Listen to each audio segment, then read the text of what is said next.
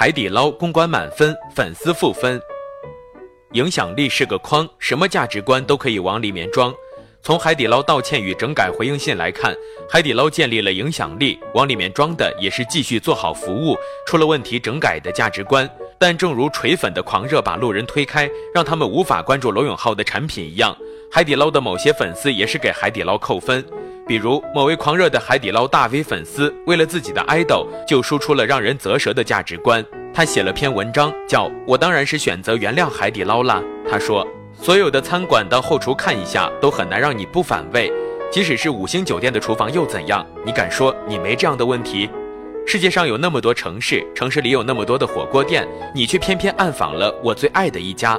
鉴于这位海底捞粉也是位医疗搜索创业者，此前曾多次炮轰百度搜索做不良医疗广告，此举难免让人产生双重标准的疑问。因为按你的逻辑，我是不是可以说所有的搜索都很难让你不反胃，即使是医疗搜索？你敢说你没这样的问题？难道这位创业者为海底捞如此辩护，是为其医疗搜索产品作恶做铺垫吗？想到这里，我不禁怀疑我的人品，我怎么如此龌龊？我们还是讲下道理吧。一，很多粉丝担心消费者再也不敢去吃海底捞。实际上，需要担心的事情并不在这个维度上，因为海底捞并不是一家将核心竞争力定位在吃上的餐饮企业。只要留心观察，就不难发现，每次海底捞出现在社交网络上，姿态要么是服务员多么贴心的服务，要么是甩面小哥的舞姿有多么妖娆。想想海底捞在川渝地区的鄙视链定位，你就理解海底捞粉丝们并不会在乎吃的如何。二，顺着上面的逻辑说，海底捞的核心竞争力其实在于他们传递出来的价值观及关怀，额外的关怀，洞察到难言之隐的关怀。因此，与其说海底捞的道歉声明是负面新闻曝光后迫不得已的危机公关，倒不如说是另一种表现形式的产品，承认、道歉、改正三步走。这个逻辑满足了粉丝们对于海底捞的一切定义。所以不要惊讶，为什么评论区一边倒的支持，这只是标准的粉丝效应集中爆发而已。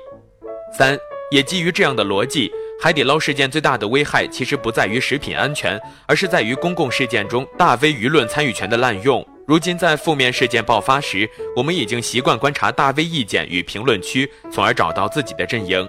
个人粉丝或许可以自由地表达自己的观点，但是在社交网络时代，自带话题量的大 V 粉丝们太随意地写下错误的文章，其实是伤害自己喜欢的品牌，在一定程度上抹杀了危机公关的意义。简单来说，如今的大 V 是公共情绪的话事人，是某类标签化群体的代表人物。他们表达自己的喜好，实际上是为某一类行为背书。但原谅是你个人的小事，但却是很多人的大事。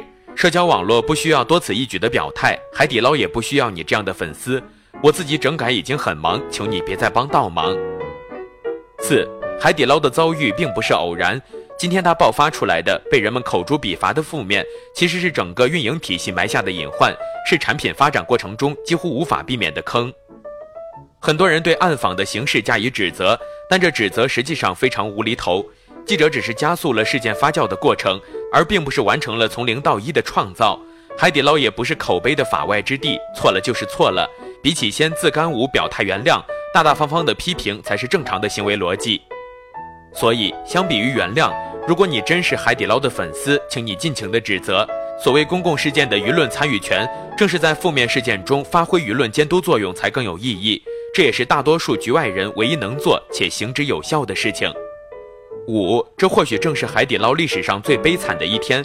这一天，他们失守了食品安全这条餐饮企业的底线，暂时失去了头部餐饮行业的话语权，还原了原本觉得很清晰的部分粉丝画像。只希望在几年之后，我们别看见由此事件开启的集体反思：谁杀死了海底捞？